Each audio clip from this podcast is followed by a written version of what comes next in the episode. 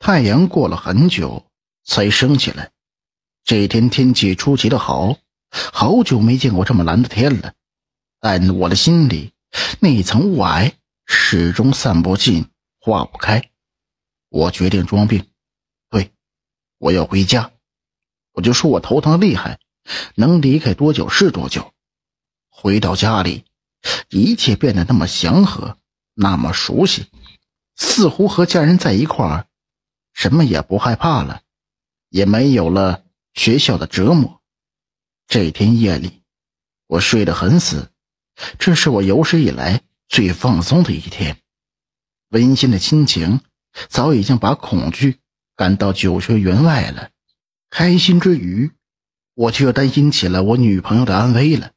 那所学校来历本就不吉利，再加上最近发生的一连串灵异事件，顿时有种被责任感唾骂的感觉。而我决定回学校看看。去到了学校，我才知道我做了世界上最愚蠢的事情。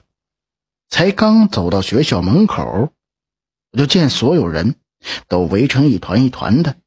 我料到昨晚肯定发生了什么。等走到了寝室大门口，我却奇迹般的发现万大爷的桌子上多出了一盏茶杯。对，还是那盏。看到他后，我全身冒起了鸡皮疙瘩，吞了口口水。难道他昨晚来了？上了楼，把东西一放，深吸一口气，然后打算去问问到底出了什么事儿。一转身，呀，万大爷出现在我面前，魂儿差点没吓没了。小伙子，你回来了，别再放东西了，你还是回去吧，这里不能再待了。你知道昨天晚上发生了什么了吗？万大爷似乎很悲观的说道：“这会儿我已经按耐不住了，大爷，你快说呀！有个女孩，听说是半夜收到男友的短信，然后出去见他了。没想到走到马路中央的时候，手机开始使劲的叫个不停。低头一看，结果被黑夜中的车碾个粉碎。”万大爷在这里停了下来，我追问道。这也不是很奇怪呀，但你知道吗？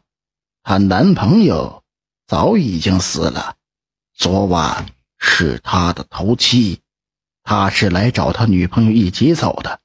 万代说完，立刻在他身后出现我女朋友的身影，她看上去很急躁。万大爷见了他的眼神突然骤变，怎么是你？我立刻问道。你们很熟吗？我女朋友二话不说，上来就拉上我就走。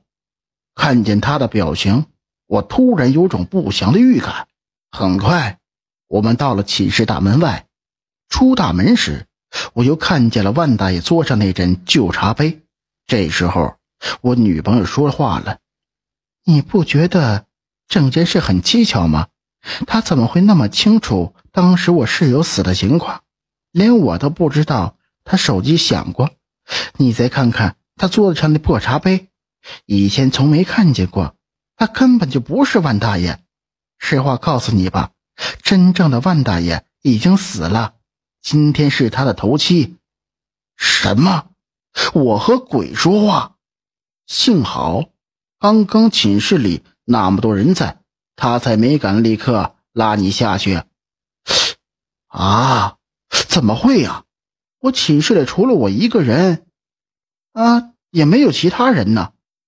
我脸色霎时间煞白呀，心里回想起刚刚和一屋子鬼待在一起，手一紧就立马握紧我女朋友的手。但最令我没想到的是，走了那么久，我才发现，他一开始就用左手拉我。